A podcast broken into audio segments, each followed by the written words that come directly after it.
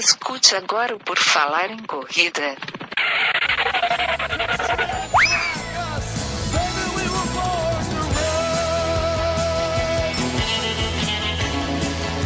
Are you ready to run?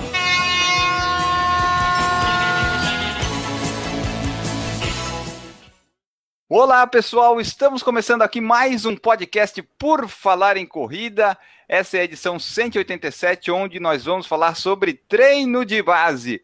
O meu nome é Enio Augusto e eu vou fazer esse podcast com a presença aqui do nosso convidado sempre onipresente, nosso participante ativo, Guilherme Preto. Tudo bem, Guilherme?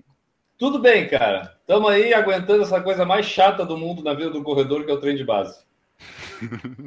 treino de base sempre muito amado, né? Para nos ajudar a falar sobre treino de base, treinamento de base, nós temos a presença aqui do Nilson Rodrigo, da V8 Assessoria Esportiva, que vai nos ajudar a falar sobre o assunto. Tudo bem, Nilson? Fala, Enio, tudo certo? Vamos lá desmistificar algumas coisas aí e ajudar os corredores aí. Maravilha! Hoje a gente vai falar tudo sobre o treino de base. Mas antes da gente começar, temos que falar das nossas redes sociais. Você vai lá em purofalarencorrida.com e tem todo o acesso lá. Nosso site está cada vez melhor, modernizado, com várias áreas para você ver. Tem vídeo, tem Facebook, YouTube, Instagram, tem de tudo. E daí você vai também no iTunes, nos avalia positivamente, dá cinco estrelinhas, deixa o seu comentário. A gente está sempre ali nos top 10 dos podcasts. E na gravação desse podcast a gente teve lá entre os primeiros dos episódios mais baixados. E temos também o padrim.com.br barra Por Falar em Corrida, onde você pode ajudar o Por Falar em Corrida e se tornar padrinho ou madrinha deste humilde podcast. É isso aí, Enio. Tu já falou praticamente tudo, eu só quero reforçar a, a importância do pessoal avaliar a gente lá no, no iTunes.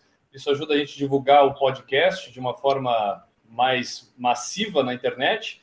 E agradecer ao pessoal que já foi lá e avaliou, cara. São 73 avaliações, se eu não estou enganado, até o momento. Nós somos, apesar de talvez não sermos o primeiro hoje no top de esportes, nós somos o que tem mais comentários, mais avaliações. E eu acho isso muito legal. Então, o pessoal que tem aí, usa pelo iTunes, vai lá, faz a sua avaliação. Se usa por outro agregador de feed, dê uma olhada, vê se tem como avaliar no seu agregador de feed também ajuda a gente, que a gente ajuda a vocês a continuarem escutando sobre corrida, porque falar de corrida a gente não vai parar, né? É, a gente gosta de correr e de falar de corrida, então a gente vai seguir.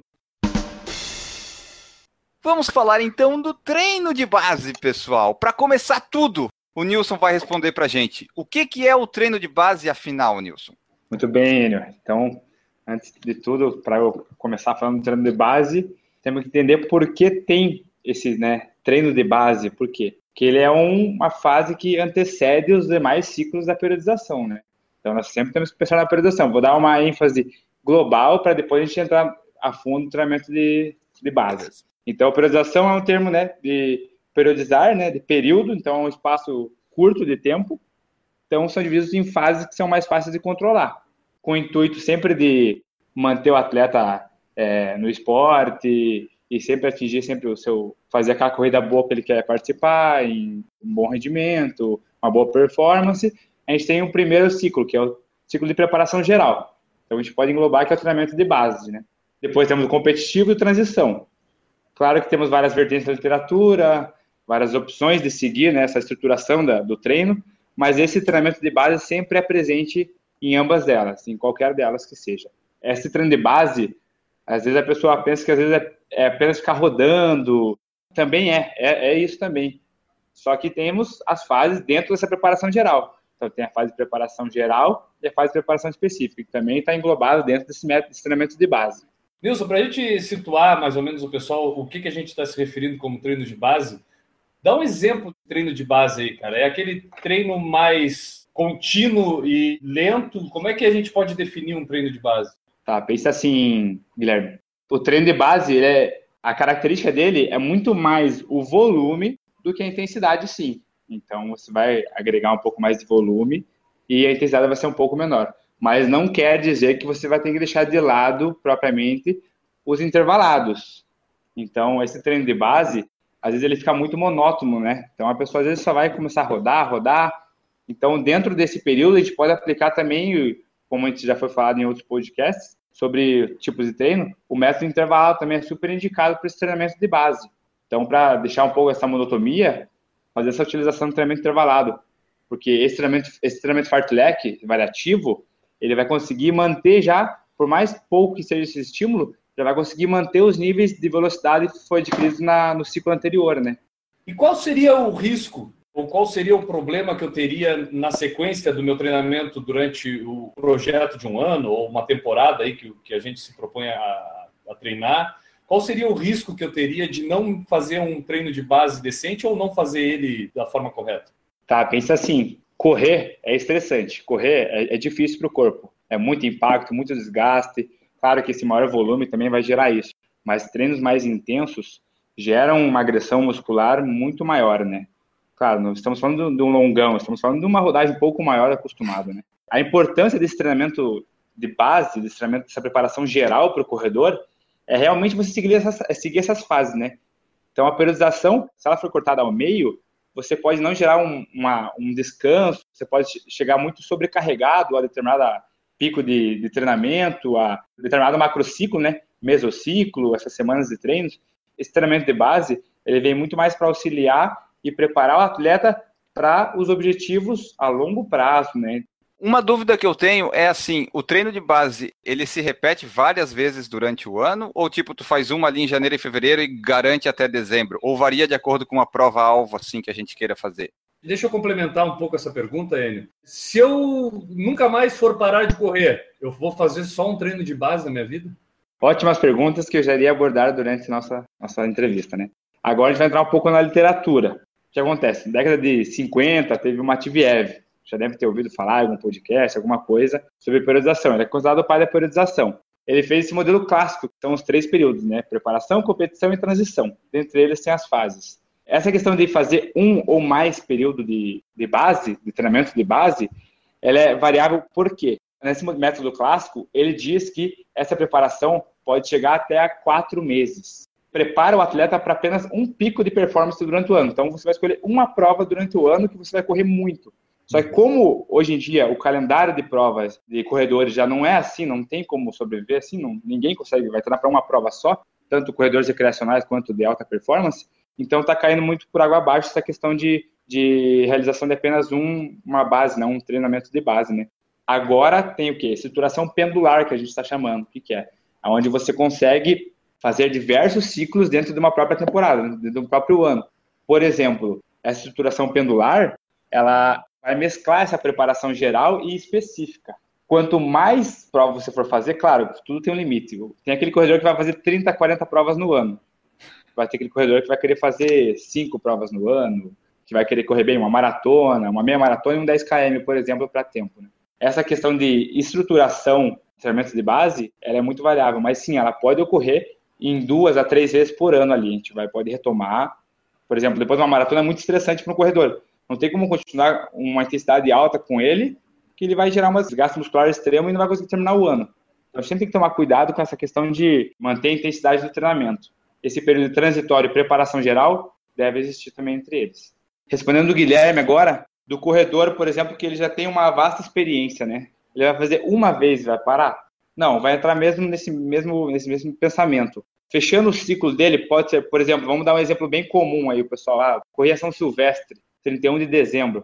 Janeiro vai ter aquele período de transição, que é um período muito mais de descanso, pode fazer algum outro esporte, mas sempre se manter ativo. Aí você entrará novamente, por mais experiente seja o atleta, num treinamento de base, um treinamento um pouco mais de volume, um treinamento de força de, por exemplo, tiros em rampas, escadaria, essas questões. Sempre tem que haver esse treinamento de base, independente da. É claro que esse treinamento de base ele pode ficar mais curto de acordo com a, o condicionamento do atleta. Por exemplo, um atleta que não está tão preparado, ele vai ter um treinamento de base muito maior, assim, para preparar esse indivíduo, esse corpo, esse aparelho locomotor para sobrecarga futuramente, né? Existe uma, uma quilometragem alvo no treinamento de base, assim, na literatura te aponta alguma coisa, tipo, ah, o cara tem que correr em quatro semanas 100 quilômetros. Existe alguma referência, assim, de número? Depende de quem a gente está lidando, né? Por sim, exemplo, sim. corredores recreacionais, né? Pense que para você fazer uma manutenção de desempenho num corredor que corre, por exemplo, três vezes por semana e não passa disso, de 20, 25 quilômetros por semana ali. Então a gente já consegue fazer essa manutenção. Aí, claro, entra em corredores um pouco mais experientes, um pouco mais fortes ali, essa quilometragem pode chegar ali a 100 quilômetros, 80, 70, né, por semana. Pelo que eu estou entendendo, assim, até me corrija se eu estiver errado, Nilson, treino de base é a porta de entrada para um período até a tua prova-alvo. Resumidamente, assim, a coisa, né? Seria o início de toda a preparação para alguma prova-alvo que tu tenha a, a cumprir. Essa quilometragem também, imagino eu, que deva variar, por exemplo, de acordo com essa prova-alvo. Por exemplo, se a prova-alvo for uma maratona, talvez esse período de base seja diferente do que se a prova-alvo for uns 10 quilômetros com tempo baixo, né? Claro que essa vai ter essa, essa discrepância entre volumes de treinamento, né, entre os corredores, né. Um exemplo muito comum no primeiro semestre aqui em Curitiba é a pessoa focar com uma maratona de Porto Alegre, que é em junho, né. Então, o primeiro semestre fica com a maratona de Porto Alegre. Por isso, essa intenção do bom planejamento é a diferença de um bom corredor. Não adianta ele começar, ele fazer duas semanas de treinamento base e já começar com tiros longos, vai chegar na prova, ele não vai estar no pico de performance dele. Então, a gente busca nessa questão de treinamento de base, seguir todas as linhas, a gente fazer com que o corredor chegue em sua prova-alvo, independente da data, no pico de performance. Tu falou ali em corredores recreacionais. Esses corredores que só vão assim em uma prova por mês ou querem correr todo fim de semana, mas só para se divertir e tal, para eles é indicado também fazer esse treinamento de base ou só manter um treinamento meio constante assim durante o ano já está valendo? Como esses corredores já não têm uma, frequ... tem uma frequência de treino, por exemplo, três vezes por semana, a gente já não tem tantos dias para trabalhar com ele, ele tem provas, então vai ter a semana pré-prova, que a gente vai ter que descansar ele dois dias antes. Se for fazer uma prova no domingo, vai treinar na sexta, o treino já vai ser mais leve. Então, pensando nessa questão, fazer essa manutenção de treinos, por exemplo, de variações de estímulos, um treinamento contínuo, um treinamento intervalado, um treinamento um variativo. Então, essa questão do treinamento de base, ela vai ocorrer, mas por um período muito curto, vamos dizer assim para a gente conseguir manter esses níveis que o corredor se encontra. Vai utilizar sim, mas com uma menor incidência, por conta os treinamentos dele já não ser muitas vezes semanalmente, o volume já não é tão grande, tudo depende da prova alta também, né? Bom, pelo que tu já falou antes, Nilson, uma das coisas que é o, o mito, pelo menos para mim, do treino de base, tu já meio que desmistificou, que é o treino de base é uma coisa chata. Porque aquela época que tu pega a planilha do treinador e tu olha lá e tá escrito 5 quilômetros, ponto. Tu não tem nenhum intervaladinho, tu não tem nada, mas pelo que tu me falou, a gente consegue implantar essas coisinhas e deixar ele menos chato. Mas é um, é um período que o pessoal deve reclamar bastante contigo, né? É, esse período tem que. O corredor tem que ter muita cabeça, né? Porque realmente o corredor gosta de correr rápido, não quer correr devagar, ele quer fazer treino de tiro, vai muito de, de, corredor, né? Mas essa questão de desmistificar esse treinamento contínuo, sim, esse fartlek está aí para você colocar durante a semana no seu corredor, fazer um volume moderado e fazer essa manutenção da velocidade que ele adquiriu na temporada anterior, né? Essa questão de, ah, não, só vou rodar, eu vou ficar mais lento. Não, então insira esse fartlek nesse método um pouco mais dinâmico de corrida para o seu atleta. Claro que intensidades não chegaram nem perto do seu 100%, 90%, né? Apenas no estímulo de velocidade para ele se manter um pouco mais condicionado do ciclo anterior. Era isso que eu ia perguntar, tipo, tu vai incluir lá o fartlek nesse treino de base, mas aí o ritmo é só tipo para dar uma saidinha da zona de conforto, fazer, ah, corri um isso. pouquinho rápido e voltar, né? E nada muito extenso também. A gente trabalhar um pouco mais extenso, a gente vai trabalhar uma zona um pouco mais abaixo ainda. Um exemplo de treino ali para você colocar na sua base é, um quilômetro e meio leve por 500 metros moderado, meio ofegante, vamos dizer assim, trazendo para linguagem popular, meio ofegante. Então, você não pode terminar exausto os 500 metros, porque depois vai fazer, por exemplo, 5, 6, 4 a 6 repetições desse treinamento. Perfeito. É, é mais ou menos para dar aquela sensação de eu sou foda. O cara vai fazer um treinamento um pouquinho mais, porque né, o cara fica só correndo. Cara, eu tenho. A primeira vez que eu fiz um treinamento de base, realmente, assim, eu me lembro de pegar e eu era muito caxias com o treinamento. Eu recebia o treinamento por frequência cardíaca, com a zona definida, e eu ia ali com o frequencímetro e assim, ó, naquela zona e não saía daquilo. Só que começou a chegar uma época em que a zona cardíaca, eu com 140 batimentos, eu estava caminhando ainda. Se eu desse uma corridinha, já ia para 160. E aí começa a ficar aquela coisa chata, não consegue encontrar o ritmo, né? O quanto o cara pode dosar essa velocidade? Tu tem alguma dica, por exemplo, para o cara pensar na forma de passar o tempo durante um treino de base? Porque, cara, só fone de ouvido não tá dando, cara. Não. Veja assim, Guilherme. É, o bacana também desse treinamento de base É você, por exemplo, as pessoas costumam correr muito em parques, praças, locais fechados, tem distâncias fechadas, né, pré-definidas. Legal você seria sair de casa correndo, sair de algum lugar correndo, encarar subidas e descidas, por exemplo, fazer uma coisa um pouco mais forte quando tiver uma subida, desacelerar na descida. Isso já vai se tornar um fartlek e já vai se tornar um estímulo para o corredor a mais do que ficar apenas rodando, né, no local fechado. Nesse treinamento de base também não são indicados, não é para fazer treinamentos em pistas. Pense que tudo tem sua fase, tudo tem seu tempo. Imagino que deve ter pesquisas que apontam um índice alto de suicídio fazendo treinamento de base em pista, né? É, ainda não, não foram diagnosticados, mas deve ter alguma coisa. Pense, tudo tem seu tempo, então corredor não se apavore, confie no seu treinador, faça treinamento de base, faça rodagem, faça estímulos, que depois você vai sofrer nos intervalados na preparação específica. Pô, cara, essa, essa é uma dica bem legal. Eu não tinha pensado nela como uma solução para o treino de base, mas realmente eu acho que é uma, uma das melhores dicas que tem para o treino de base. Variar o percurso. Aproveita uhum. que é um período que tu não precisa te preocupar com o tiro, que tu não precisa te preocupar com manter um ritmo alto, ritmo de prova, que tu pode te divertir um pouco mais, de repente, em variando o terreno, variando o percurso, vai conhecer um outro bairro da tua cidade, né? vai conhecer um outro parque, vai fazer o treino em outro lugar, com outra galera, porque é a forma de realmente de, de diversificando o percurso, tu vai tirar um pouco dessa monotonia. E é o grande problema do treino de base. Né? Quando eu fiz em 2013, por conta própria, o meu treinamento de base, eu fiquei, por exemplo, janeiro, fevereiro, até fevereiro só rodando, sabe? Eu saía de casa, saía para correr 10 km, saía, corria 10, saía, corria 11. E aí eu corria 10, 11 todo dia, eu cheguei a fazer quase 300 quilômetros em janeiro, sabe? E daí fevereiro também, só tá. rodando, rodando, sem tiro. Aí a primeira prova que eu fui correr de fato, que foi uma corrida do Analto, que é em subida de 6 quilômetros, eu já fiz lá pace de 4,45, 4,50, que eu nem imaginava que ia fazer. E na meia maratona seguinte eu corri abaixo de 1,45, que era um sonho da minha vida, que eu nem estava esperando. Aí a minha pergunta é o seguinte: só de fazer esses volumes já dá para adquirir uma capacidade de correr mais rápido mesmo sem fazer tiro e tal coisa? Sim, vamos dizer que sim, porque pense que é um período que você vai mais fazer volume. E pensando. Quando você foi fazer a sua prova, por exemplo, era de 10 km a primeira? Você foi fazer lá? Não, a primeira era 6, nem chegava 6, a 6. É, 6 km. Então, pense assim, você estava rodando, por exemplo, em janeiro rodou quase 300 km. Aí chegou em é. fevereiro ou começo de março, foi fazer a prova. Com certeza você diminuiu o seu volume uma ou duas semanas antes, e chegou nessa prova descansado. Então pense, igual eu falei, você não perdeu a velocidade do seu treinamento, do seu ciclo passado. Você conseguiu fazer essa manutenção. E com isso veio os recordes. Por exemplo, estão adquirido a minha maratona. Por exemplo, uma semana que você costumava correr 80 quilômetros, você correu 40, 50 quilômetros por conta do polimento, né? Que é a semana que antecede a prova, né?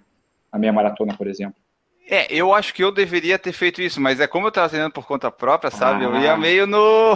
no só rodando. Mas é. Mas eu entendi o que tu quis dizer ali. Eu tinha uma vaga ideia de que, tipo, muito volume, talvez não fosse ficar muito rápido por causa dos tiros, mas de tanto tempo ficar correndo, né? Uma hora o corpo deve estar já acostumado a sofrer um pouquinho, né? Exatamente. E claro que o treinamento intervalado ia otimizar muito mais esse ganho Sim. seu, né? O Carlos Tomita perguntou o seguinte, Nilson: o que você acha do método Maffetone para o período de base? Que é aquele lá de usar a frequência cardíaca, né? É, frequência cardíaca e tem que usar perto da, do superior, do limite superior, isso, né? Se não, não estou enganado. É, eu não lembro direito, mas tu tem que ficar sempre numa faixa ali, daí é até meio. Tu tem que ser bem paciente para esse tipo de treino, né? É, vamos lá. É o método que eu falei que eu, que eu acabei fazendo, isso, que era seguir pela ah, frequência cardíaca, e aí tu ficava ali. Tu tem, no meu caso, a gente trabalha com três zonas, só que ainda faz uma subdivisão entre essas zonas. Acaba dando cinco zonas também, tá? Tipo, tem ah. a Z2 e a Z2+, entendeu? No meu caso. E aí tu faz o treino de base, base praticamente na Z1, chegando algumas vezes na Z2 normal ali. E isso é 160 batimentos. Se tu for fazer uma corrida comum, normalmente, pelo menos fica, no meu caso, dá 170, 175 batimentos de média. Ou seja, eu vou ter que correr a 7 minutos por quilômetro para conseguir manter a frequência em 140. Muito, muito bem, então essa questão do, do treinamento que o Carlos citou ali, entra num outro assunto também, numa outra abordagem, do que? De quais métodos você utiliza para escolher essa intensidade de treinamento a frequência cardíaca no início se mostrou muito, muito, muito utilizada e muito benéfica aos corredores e treinamentos em geral. Então, ele, ela teve o seu ápice, né, o seu boom, mas hoje em dia ela já não se mostra tão utilizada, tão prescrita. Não estou dizendo que não utilizam-se, utilizam-se, mas a questão é, ela é muito variável, né? Por exemplo, um dia está muito quente, eu te prescrevo você correr a 160 a 170 batimentos. Você vai correr tá 30 graus. Você não vai conseguir correr a 160, 170. Outras questões também, até o próprio estresse já se mostrou que ela pode ter influência sobre a frequência cardíaca. Então, seu dia foi estressante, você vai correr, para você manter aquela zona, pode ser um pouco mais difícil de você fazer essa manutenção do treino. Essa questão de, de fazer treinos por frequência cardíaca, eu opto muito mais pela questão, Carlos, de fazer treinos por percepção subjetiva de esforço. Por exemplo, o que é leve para você? Está sendo leve para você? Ah, estou conseguindo correr conversando com um amigo. Isso é uma corrida leve. Uma corrida moderada. Começa a catar as palavras, começa a correr, começa a ficar um pouco mais ofegante. Então, essa questão você pode variar, não precisa nem de ritmo, frequência cardíaca, números, nada. Você mesmo, conhecendo o seu próprio corpo, consegue variar esses estímulos. Por exemplo, que eu falei, o exemplo da, das subidas e descidas. Subiu, frequência cardíaca já vai sentir que já vai levar já. Essa questão dos treinos de frequência cardíaca, sim, elas são utilizadas em, por muitas pessoas ainda, mas ela se mostra muito uma, uma variável muito inconstante, né, para a gente conseguir prescrever corretamente esse treinamento para o atleta. Tu citou aí o, a temperatura, cara, e a gente geralmente faz esse período de base aqui no Brasil no verão, porque a galera começa a se preparar geralmente em janeiro, fevereiro. Isso eu acho que afetava muito esses treinos que eu estou comentando. Como eu fazia o treinamento no verão, a frequência já vai acima do normal naturalmente. E aí tu ainda tem que estar te limitando a menos. E aí realmente eu acho que a percepção de esforço acaba sendo a melhor forma de tu te guiar durante o treinamento de base. Agora, eu vou abrir parênteses a percepção de esforço com noção da percepção de esforço. Porque o que, que eu quero dizer? Porque o cara pode dizer o seguinte: não, mas eu aguento um pouquinho mais. Eu estou aguentando, mas não é isso que nós queremos, né, Nilson? Não, não é isso. É, então, atualmente também a gente tem muitos corredores que não conhecem o próprio corpo. São os corredores que estão viciados nos Garmins, nos ritmos. Eu vou correr a tal ritmo. Se tirar o relógio dele e pedir para fazer uma corrida leve, ele não vai conseguir fazer uma corrida leve ele vai acabar fazendo uma corrida moderada, vai acabar correndo ofegante e não vai ter essa noção. Então, essa questão de percepção subjetiva de esforço, ela é muito importante para o corredor. Então, sai, aproveita o treinamento de base, período de base, agora começo do ano, normalmente todo mundo está no período de base, a maioria está. Saia de casa com um cronômetro, sem nada, sem saber distância, corra por tempo, por exemplo, vá, rode 40 minutos, 40, 50 minutos, vai e volte, sem se preocupar com essa questão com tempo e distância, e vá percebendo as respostas do seu corpo, por exemplo, cadência, frequência respiratória, a própria velocidade você vai conseguir perceber com essa carência de passos por minuto, né? Pô, tô dando mais passos por minuto, eu posso estar um pouco mais rápido, essas questões, assim. E o treino de base é a melhor hora para tu poder fazer isso também, né? Como a gente estava falando também de variar percurso, então também aproveita o treino de base para conhecer o teu corpo durante esse treinamento. Uma dica que eu já fiz e, e, aconselho, porque eu sou daqueles que gosta de ficar com o olho no GPS, no meu caso eu tô tá. toda hora ali praticamente é meio cacuete, né? O cara já pá, pá, e fica olhando. Quando eu quis não ter esse cacuete, eu, eu não ia com o relógio no pulso, mas eu queria registrar ele para ter a noção. O que, que eu fazia? Eu botava no bolso. Legal. Guarda no bolso o relógio que já dificulta ter que olhar. E aí tu até pode pensar o seguinte, pô, cheguei bem, fiz com a percepção de esforço leve quanto que deu o meu pace? Aí tu vai chegar em casa, baixa o teu treino lá e vai, vai ver o quanto foi o teu resultado. Não precisa acompanhar. Exatamente. Era isso que eu ia falar, porque o, o Nilson falou de sair sem relógio e tal. Porque assim, o toque da gente precisa ter a quilometragem que a gente precisa, correu, não dá para não ter. É, foi apenas um exemplo, né? É difícil. Aí, é difícil. O toque do Enio, o toque do Enio, na verdade, é, se chama Mova Mais. Ele precisa somar os combos dele no Mova Mais. Então é por isso que ele precisa sair com o GPS e ele não vai abrir mão de sair com o GPS. Entendi. Mas ele põe no bolso. Uma dica também que é interessante que pode dar é que eu já vi no Instagram e eu já testei, tu coloca tipo um esparadrapo na tela, sabe? Ah, Ou legal. alguma coisa assim. Aí tu sai com o relógio, daí tu vai olhar, tu não consegue ver o tempo. E daí tu é. vai e faz o percurso que tu programou. Ou, por exemplo, deixa na tela da frequência cardíaca do, do relógio normal e não mude. Fique olhando apenas pro é, relógio, a tela. Ou eu vi também. milha. Milha também. milha. Foi milha, que aí tu não vai entender nada do que tá dando ali mesmo. Eu vi muito corredor já correr com o relógio com a tela virada pro pulso aqui. Então ele corre ah. ao contrário. Aí ele evita, sei lá, às vezes dá certo, às vezes não dá, às vezes o cara vira. Murilo Klein, olha só, Murilo Klein que já participou com a gente do podcast tem uma pergunta para o Nilson. Posso fazer várias provas mesmo estando no meu período de preparação? Vou atrapalhar meus treinos? Muito bem, obrigado pela pergunta, Murilo. Vamos pensar assim, vamos responder para o pessoal em geral aí. Evite fazer, ainda mais muitas provas. Uma prova eu já ia pensar se eu ia liberar meu, meu atleta para fazer, meu corredor, meu aluno. Mas evite fazer e pense, você já vai ter muitas provas durante o ano. O corredor não consegue fazer três provas durante o ano, quatro provas durante o ano. Ele vai fazer no mínimo uma por mês ali. Claro, tem as exceções, né? Que vai fazer menos ou vai fazer mais. Mas no mínimo uma por mês ali. Resguarde esse tempo agora de dois meses, um mês e meio, para realmente treinar.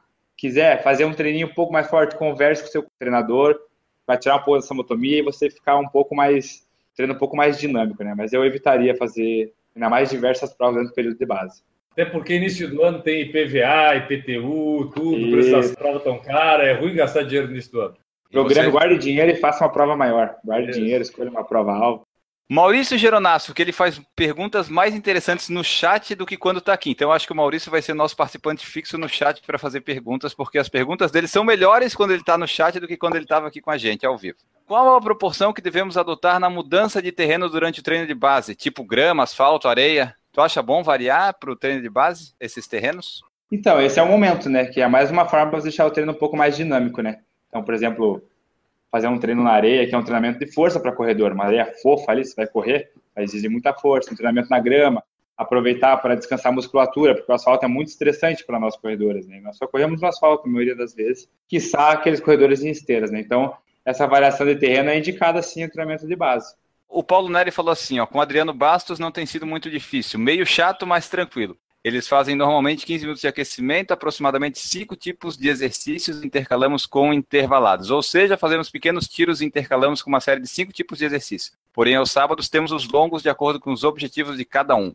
Aí ele falou aqui da duração do longão. O treino longo da, do treino de base, é, ele varia também de acordo com os objetivos do atleta? Ou tem tipo um limite assim, ah, tu vai fazer no máximo duas horas correndo, ou duas horas já é muito para uma base? Não, pensa assim, tem que ver o quão distante está essa prova, por mais que seja uma maratona, né? Porque esse treinamento de base, você não vai atingir os longões, os maiores longos, né? Então a gente tem que guardar esses maiores longos para o treinamento preparatório específico, né?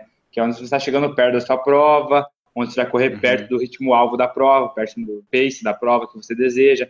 Essa questão de, de longão, claro, varia perante a prova, mas eu não aumentaria tanto ele, não. Faria uma coisa mais mediana, por exemplo, 20 quilômetros ali, cada um no seu pace dele. Como seria o treinamento de base para uma pessoa mais velha que quer correr, mas não tem como objetivo provas? Entra naquela parte que a gente falou do corredor recreativo? Exatamente. Então a gente não vai trabalhar com um volume maior com ela. A gente vai trabalhar com essa diversificação de estímulos, como a gente sempre vai tentar trabalhar com ela. Tirar um pouco da sua zona de conforto, mas também ter até aqueles treinos regenerativos, né? Ainda mais com uma pessoa com as características, a gente não adianta ela treinar três por semana, a gente colocar três dias de treinamento intervalo para ela dar felicidade.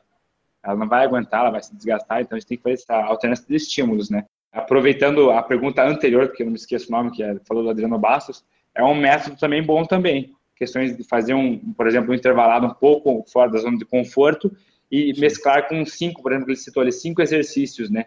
Então é um descanso uhum. ativo ali, é um treinamento com uma intensidade e depois com um treinamento, a gente chama de treinamento concorrente, né? treinamento de força e um aeróbico depois.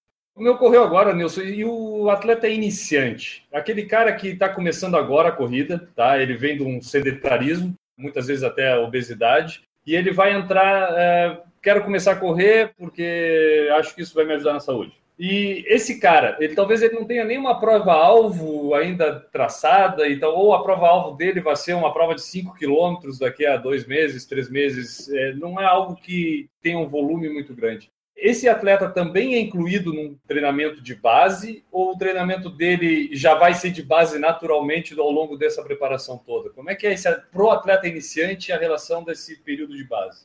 Bem observado, essa questão de, de atletas iniciantes, a gente costuma primeiro, inserir ele no esporte. Então, fazer essa inserção no esporte, que é com caminhadas, vamos citar o treinamento de base, pode até ser com uma caminhada mais longa, por exemplo, uma caminhada de 40 minutos, 30 minutos, não sei o condicionamento da pessoa, né? Depende de quem está trabalhando. Vamos trabalhar com condicionamento médio ali, geral da população. Então, uma caminhada de 30 minutos, isso já vai ser considerado um período de base. Mas como essa pessoa ela quer começar a correr, pense, se para nós corredores já é monótono e já é chato vamos dizer assim, treinamento de base, que é apenas rodagem, Se eu pedir para a pessoa caminhar três vezes por semana, 30, 40 minutos, a primeira semana ela vai ficar entediada já, já vai provavelmente desistir, já vai procurar alguma outra pessoa, algum outro treinador.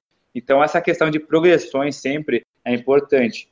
Essa questão do treinamento de base com iniciante, essa base dele já vai ser, por exemplo, uma caminhada de 300 metros para uma corrida de 100 metros, que vai ser uma base consolidada para os próximos ciclos dele, tá? Esse macrociclo dele não é de quatro meses, o macrociclo dele é de um ano, de seis meses, de dez meses, tá? Depois de a gente ter um condicionamento físico mínimo possível, por exemplo, correr uma prova de 5 km, intercalando com caminhadas, porque a primeira prova dificilmente a pessoa vai esperar correr os 5 km para depois se inscrever numa prova, porque a pessoa quando ela insere no meio da corrida, ela já faz amigos, já tem amizades e já quer participar de uma prova, já tem alguma prova alvo. Então ela não vai esperar correr 5 km dentro do treino para depois se correr. Então, essa questão da base para iniciante eu trabalharia muito mais assim. Geralmente a pessoa se inscreve na corrida e fala para ti, né, ó, oh, me inscrevi nessa, te vira. Isso, tem vários casos assim, vários casos. É normal do corredor. Ah, não, mas eu vou fazer tal prova. Ah, mas você não me falou nada. Ah, mas agora eu vou fazer, tá escrito já. Beleza. Vícios e corredores. O Maurício perguntou qual a intensidade dos treinos educativos durante o treino de base. Seria essa época mais adequada para intensificar isso e o fortalecimento muscular? Tipo, tentar a correção de, da passada, essas coisas, é o momento mais indicado para tentar fazer isso? Também tem controvérsia na literatura. A questão é, com um treinamento mais leve, você consegue fazer esse ajuste de técnica, principalmente técnica, melhor nos treinos lentos. Porque nos treinos rápidos, a gente já muda um pouco a nossa biomecânica já, naturalmente. Uhum. Treinos curtos, a gente já começa a fazer uma, é, mais passos, uma pisada um pouco mais né, avançada, questão assim. Eu não trabalharia com tanta intensidade esses educativos no, no período de base. Eu deixaria muito mais para o período preparatório específico do corredor, onde sim a gente vai trabalhar mais as habilidades técnicas e táticas do corredor. Eu acostumaria muito mais o corredor a fazer os treinos, claro, vai ter que fazer um breve aquecimento articular, alguns exercícios educativos, sim, mas com enfoque maior esses educativos no período mais específico da preparação. Isso vem se mostrando um pouco mais reincidente né, nos treinamentos. E o Carlos Tomita perguntou: do principal objetivo da base é aumentar a quantidade e o tamanho das mitocôndrias, força muscular? É. Vai. O cara tá com o livro ali. Não sei se o Carlos é formado, mas o Carlos entende do assunto ali. Primeiramente... Eu queria saber o primeiro uma coisa: o que, que é mitocôndria? É, por favor. o que, que ela para que, que ela serve, né? É, pensa assim. Eu não fui nessa aula. Pensa assim: a mitocôndria, é, Enio e Guilherme, elas são importantes para o processo de respiração celular. Quanto mais treinamento, a gente pode aumentar, sim, essas questões fisiológicas do nosso corpo, né? No treinamento de base, ela vai aumentar, mas pense que o treinamento intervalo de intensidade vai conseguir gerar maior proporção perante elas. Ela vai gerar essa, esse aumento, mas essa questão do treinamento intervalado vai conseguir aumentar um pouco mais, né? Existe na literatura, cara, alguma, algum tipo de treinamento, algum tipo de periodização, algum autor que exclua o treino de base numa preparação? Essa questão de não ter o treinamento, eu desconheço treinamento de base. O que eu conheço é um autor chamado Aroviev, até me desculpe se eu errei o pronunciamento do nome dele, é, onde que eu comentei no início, onde ele faz a porcentagem da preparação geral ser menor do que a preparação específica, que normalmente o pessoal faz o quê? Mais volume, mais base, por exemplo, 12 semanas de base, faz o específico e vai para a prova. Então, esse autor Oroviev, ele, ele faz o quê? Ele diminui essa porcentagem de base e incrementa dentro dessa base já o treinamento específico. Por exemplo, o volume vai ser alto, vai ser alto, mas vai intercalar muito mais treinos intervalados no meio já do, da própria base. Mas ele não exclui essa questão da importância da base também. Ele só diminui essa porcentagem visto outros autores e os modelos clássicos de periodização. Ele diz o que também? Que, por exemplo, essas cargas específicas, elas crescem ao decorrer dos anos para corredores mais experientes. Aí vem o que eu falei da porcentagem. Cargas gerais menores, treinamento de base um pouco menor, já incrementando essas cargas específicas no meio já. Mas aí tudo pretende para quem você vai aplicar isso. Né? Bom, pessoal, a gente falou aqui então de treino de base, algumas dúvidas, perguntas respondidas. Antes da gente ir lá para fechar, Nilson, onde é que o pessoal pode te encontrar aí no Facebook, nas internet, nas redes sociais, encontrar V8, enfim, que quiser entrar em contato depois desse podcast contigo? Ótimo, muito bem. Meu Instagram é Nilson Rodrigo. Estou lá eu com uma camiseta amarela correndo. Corredor, sempre tem foto de perfil do corredor, né? E no Instagram é como Nilson Running. Instagram e Facebook V8 Assessoria Esportiva. Somos em Curitiba. Damos treino no Parque Barigui. Quem vier passear em Curitiba ou tiver em Curitiba, tiver interesse em nos conhecer, estamos lá todos os dias, manhã e noite, na frente do restaurante Maggiore. De manhã nós estamos todos os dias das 6 às 9 e à noite das 18 às 20h30. Então, você que tem horário flexível, pode de manhã, pode à noite. Segunda a sábado estaremos lá no Parque Barigui para atendê-los. Quiserem e a, e a V8 um faz treinamento também online, assim? Tipo, Muito o cara bem. que mora aqui em Florianópolis pode Isso. procurar a V8 também? A gente tem também treinamento com planilhas nas distâncias também. Opa! Quiserem conhecer um pouquinho mais do trabalho, um pouco mais da nossa metodologia, podem mandar e-mail no contato arroba v8assessoria.com.br. Site também, www.v8assessoria.com.br. Se vocês têm mais alguma dúvida, pergunta ou comentário sobre essa edição, escreve lá no post que vai estar no site do PFC 187. Você comenta o que achou, o que acha que faltou. A gente sempre volta aqui à tona falando de treinamento, a gente já falou de treinamento de corrida, tipos de treino, a gente já falou de um monte de coisa de treino e a gente sempre tenta voltar nesse tema porque é, sempre rende, é muito interessante. Vamos ler aqui as mensagens que o pessoal nos manda via nosso saco roxo lá no site. Na edição passada eu não consegui ler devido ao tempo do programa e dessa vez eu vou botar em dia algumas aqui porque o nosso objetivo é chegar no 186, 187 brevemente. Hoje eu vou ler aqui alguns comentários que chegaram no Instagram, porque o pessoal reclamava, ah, eu comento no Instagram e tu não lê, seu idiota. Daí, Opa, calma aí, eu já tô indo. No Instagram, a Juliana Rocha 86 comentou assim, ó, galera, vocês são demais. Lavar a louça lá em casa ficou muito mais divertido escutando vocês, não deixe de ouvir um podcast. Olha aí, cara, essa é uma das maneiras que eu mais utilizo para escutar podcast, que é lavando a louça. Então, eu indico para o pessoal aí também experimentar esse, esse método, esse método aí que a Juliana utiliza. E a Juliana que está fazendo aí 31 anos esse ano, né? É verdade, olha só, estamos bem de conta, hein, Guilherme? Opa! Não somos engenheiro por acaso, rapaz. Natan Alcântara comentou assim: ele recebeu a nossa camiseta que ele adquiriu e escreveu o seguinte: agora sim, um motivo para não parar mais. Chegou minha camiseta do Por Falar em Corrida, o maior e melhor podcast sobre corrida de rua. Ele Augusto, seguinte, cara, eu vou dizer uma coisa sobre as camisetas do Por Falar em Corrida. Nós temos provas que o pessoal tem melhorado o rendimento nas corridas utilizando a camiseta do Por Falar em Corrida. Não quero dizer nada, mas é um jeito aí do pessoal começar a bater seus recordes pessoais, né? São duas maneiras que tem, por exemplo, para bater um recorde numa prova de 10 km. Ela tendo menos de 10 km ou você usando a camiseta do Por Falar em Corrida. Exatamente, esses dois métodos, o da camiseta funciona bem mais. Digamos que é o mais honesto. É, Alexandre, o Aix sai do sofá disse assim, na nossa foto lá quando a gente comemorou 5 mil seguidores no Instagram. Este é um bilhete de sequestro. Me mandem um abraço ou paro de seguir e vocês voltam para 4.999. Um abraço, um abraço, um abraço. Um abraço, um abraço. Não sei se nós já devemos ter passado, mas nós não podemos perder mais ninguém lá no Instagram. Então é o seguinte: você nos segue no Instagram, acompanha lá as coisas no Instagram, faça a sua reivindicação que nós vamos atender aqui para você não deixar de seguir. A próxima mensagem aqui que tem é do Otávio Rossi. Ele escreve o seguinte, referente à nossa participação no Rock and Run da Mundo Livre. Estava te ouvindo, parabéns pela iniciativa. A corrida é muito rock, combinação perfeita. Manda um abraço para os corredores de Maringá, Paraná. Um abraço para os corredores de Maringá, no Paraná. Cara, essa participação lá no Rock and Run foi muito legal. Queria agradecer mais uma vez a Silvia Springer por ter nos convidado. Foi uma forma de a gente divulgar um pouco mais o Por Falar em Corrida numa outra mídia, para uma outra galera que de repente não conhecia nem podcast direito. E foi legal. Tá aí o Otávio provando que alguém nos escutou, pelo menos. Exatamente. É sempre bom participar aí de programas que falam de corrida e se falou de rock também, aí é melhor ainda. E a próxima mensagem que a gente tem aqui do Instagram é do Márcio Pires, o arroba Fui Correndo.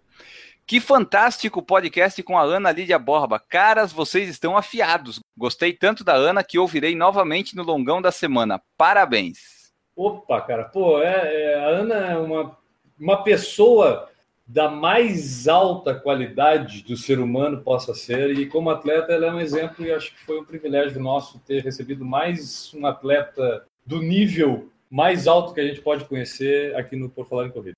E a última mensagem que vai fechar aqui, agora pegando uma que veio lá no nosso saco, de fato, é do Leandro Cristante de Oliveira, que já é participante ativo aqui no nosso podcast. Ele comentou lá no PFC 175, Organizadores de Corrida. Olá, FPC. É PFC, Leandro, é PFC. Já começamos errando, né? Já começamos é falar errando. Pouco... Falar Vamos em lá, corrida. Vamos lá. Parabéns pelo episódio. Corredores muitas vezes não pensam nas dificuldades para a realização das provas. Todavia, esse é um assunto importante para amolecer a chatice dos corredores e conscientizá-los. Excelente episódio. Aqui em São José do Rio Preto, São Paulo, tem uma associação que quase todo mês realiza uma corrida de rua com muita qualidade. Caso vocês tenham interesse em conversar com outros organizadores, recomendo Marcelo Arroio da Alcer, ou Alcer. Acredito que ele será bem receptivo. O podcast continua muito bom, dá até vontade de marcar uma corrida em Floripa só para dar um abraço pessoalmente em vocês. Hashtag rumo ao episódio 200, abraços. Olha aí, esse, esse então está perdoado pelo erro do início da mensagem. Pode vir, cara, e nos encontrando, vem dar um abraço que a gente gosta de interagir, desvirtualizar esse pessoal que nos escuta aí, é muito legal nas corridas, a gente tem tido essa experiência e tem sido gratificante. E sobre o tema do podcast, cara, organizadores de corrida, nosso objetivo era justamente esse, de repente dar uma noção maior para o pessoal que escuta o Por Falar em Corrida e corre, sobre como é organizar uma corrida, porque é muito fácil a gente chegar lá no dia da corrida, ver tudo bonitinho, tudo organizado, aí tu acha, não, aqui o pessoal só montou esse pórtico, botou uma faixa ali, botou aqui e tá pronta a corrida. E quando tu vai escutar o depoimento de quem realmente organiza, tu vê que tem muita coisa por trás. Então, obrigado por ter escutado, obrigado por ter gostado. E quem gostou também desse episódio lá do Organizadores de Corrida, compartilhe. Sempre que você compartilhar um episódio por falar de corrida, nos ajuda. Exatamente. A gente até está tentando trazer outras pessoas de outras organizadoras aqui para participar com a gente. À medida que a gente for conseguindo esses contatos e a participação deles, a gente traz aqui. E essa sugestão do Leandro também é muito boa. Esse aí é de Rio Preto, por exemplo, da Alcer. Então, de repente, a gente vai atrás para ver como é que é as corridas aí em várias regiões do país. Essas foram as mensagens de hoje. Teve o Leandro Cristã de Oliveira e o pessoal do Instagram, Juliana Rocha, Natan, Alexandre Otávio e Márcio Pires. E nós vamos para o fechamento desse podcast.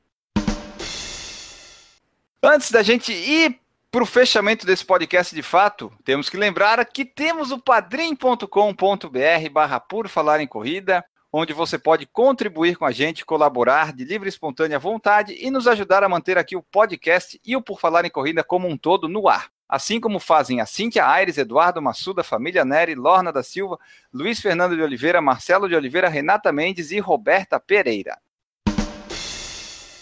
É o final do nosso querido e estimado podcast. Falamos sobre treinamento de base. Como sempre, já é tradicional, mais tradicional que a São Silvestre, o nosso abraço de chegada. Para quem fica o seu abraço de chegada, Guilherme Preto? Olha, Enio, antes de mais nada, eu queria dizer que, diferente do treino de base, este programa não foi monótono, foi muito interessante. Então, eu queria mandar um, um abraço forte para aquele pessoal que está no período de treino de base. Eu sei o que vocês estão sofrendo, pessoal, eu sei como é chato isso tem o meu abraço como consolo para o seu treino de base. Nilson Rodrigo, muito obrigado pela sua presença. Foi um prazer ter você aqui no nosso podcast. Para quem fica o seu abraço nesse final de podcast? Eu que agradeço o convite, Enio e Guilherme. Estamos aí sempre para compartilhar informações, conhecimento, sempre bom compartilhado, não guardado, né? Um abraço para todos da V8 aí, para todos os alunos, meus alunos de personal também e a família. Valeu. Eu deixo aqui o meu abraço pro pedreiro que construiu a base do prédio onde eu moro. Foi bem feito, o prédio não caiu ainda, isso é um final. E nós voltamos na próxima edição. Um grande abraço para todos vocês e tchau. Errou! For years to go, never in the broken down. Ah, ah, ah, can't stop. Errou! Quer que eu cante o hino nacional para testar? Pode ser. Ouviram do Ipiranga as margens plácidas. Tá bom? Tá bom, quer tá eu, ótimo. Quer vá até o final da segunda parte ou pode ser por aqui já? Não, não precisa, não precisa. Errou! E assim, ó, o pessoal fica babando pela Gisele Bündchen, eu quero é o Tom Brady pra mim, rapaz. Pelo amor de Deus, que homem que é aquele? eu falei em voz alta isso? Infelizmente. Errou! O que, que a mitocôndria prepara quando está com fome? Um ciclo de Peraí, crepes. peraí. Já vamos lá. A gente tem que ensaiar melhor essas piadas aí. Errou! Eu que agradeço, N, foi muito bom. Um ótimo papo, descontraído, mas também com conhecimentos técnicos aí, teóricos. A parte do conhecimento técnico é tua. Isso. Ao descontraído fica É, com a gente. Errou! Oi, aqui o pessoal do YouTube aqui falando piadinha fraca, Enio. KKKKK. Tão sem graça que chega a ser engraçado. Esse é o objetivo da vida. O objetivo da vida é dar risada até quando não tem graça. É, do- é dois jeitos que a gente tem que fazer uma pessoa rir com uma piada, né, cara? Com a piada sendo engraçada ou com tu sendo ridículo contando uma piada sem graça, né? É, o constrangimento, sempre né? que opta pela segunda forma, né? A segunda maneira tem sido a nossa maneira preferida. Porque, pô, piada com mitocôndria, quem que já tinha ouvido a do ciclo de Krebs? É muito boa. Ah, poxa vida. Sensacional. Só melhor que a, a primeira piada que fez sucesso aqui no, no Por Falar em Corrida, né? Não, conta, conta essa. Essa é muito boa. Essa, essa, essa, essa é só do, do pessoal das antigas. Só de Pessoal das antigas 2012. aqui do Por Falar. 2012. 2012. Essa piada foi lançada em 2012. Foi a piada que mais causou risos na história do- dos ouvintes do Por Falar em Corrida. Exato. A piada, ela é o seguinte. Eu vou, Enio, tu vai ser o- a pessoa que eu vou perguntar, tá? Tá. Tu sabe o que tem que responder. Enio, tu sabe como é que se chama uma pizza napolitana em Nápoles? Como? Pizza! Ai, essa piada nunca fica velha. Impressionante. Eu sempre rio muito com ela. É, realmente, cara. Tu vê que a gente melhorou bastante naquela época. Vamos continuar falando de corrida, então. Vamos. Errou! A Juliana que tá fazendo 21 anos esse ano. Não, 31. 31. Eu digo que eu sou ruim de matemática, mas garoto, eu só não acredito. Tentamos, pelo menos tentamos. Vamos lá para a próxima. Eu vou, eu vou fazer, eu vou fazer de novo essa. De novo, que essa aí tu corta lá e bota bem bonitinho.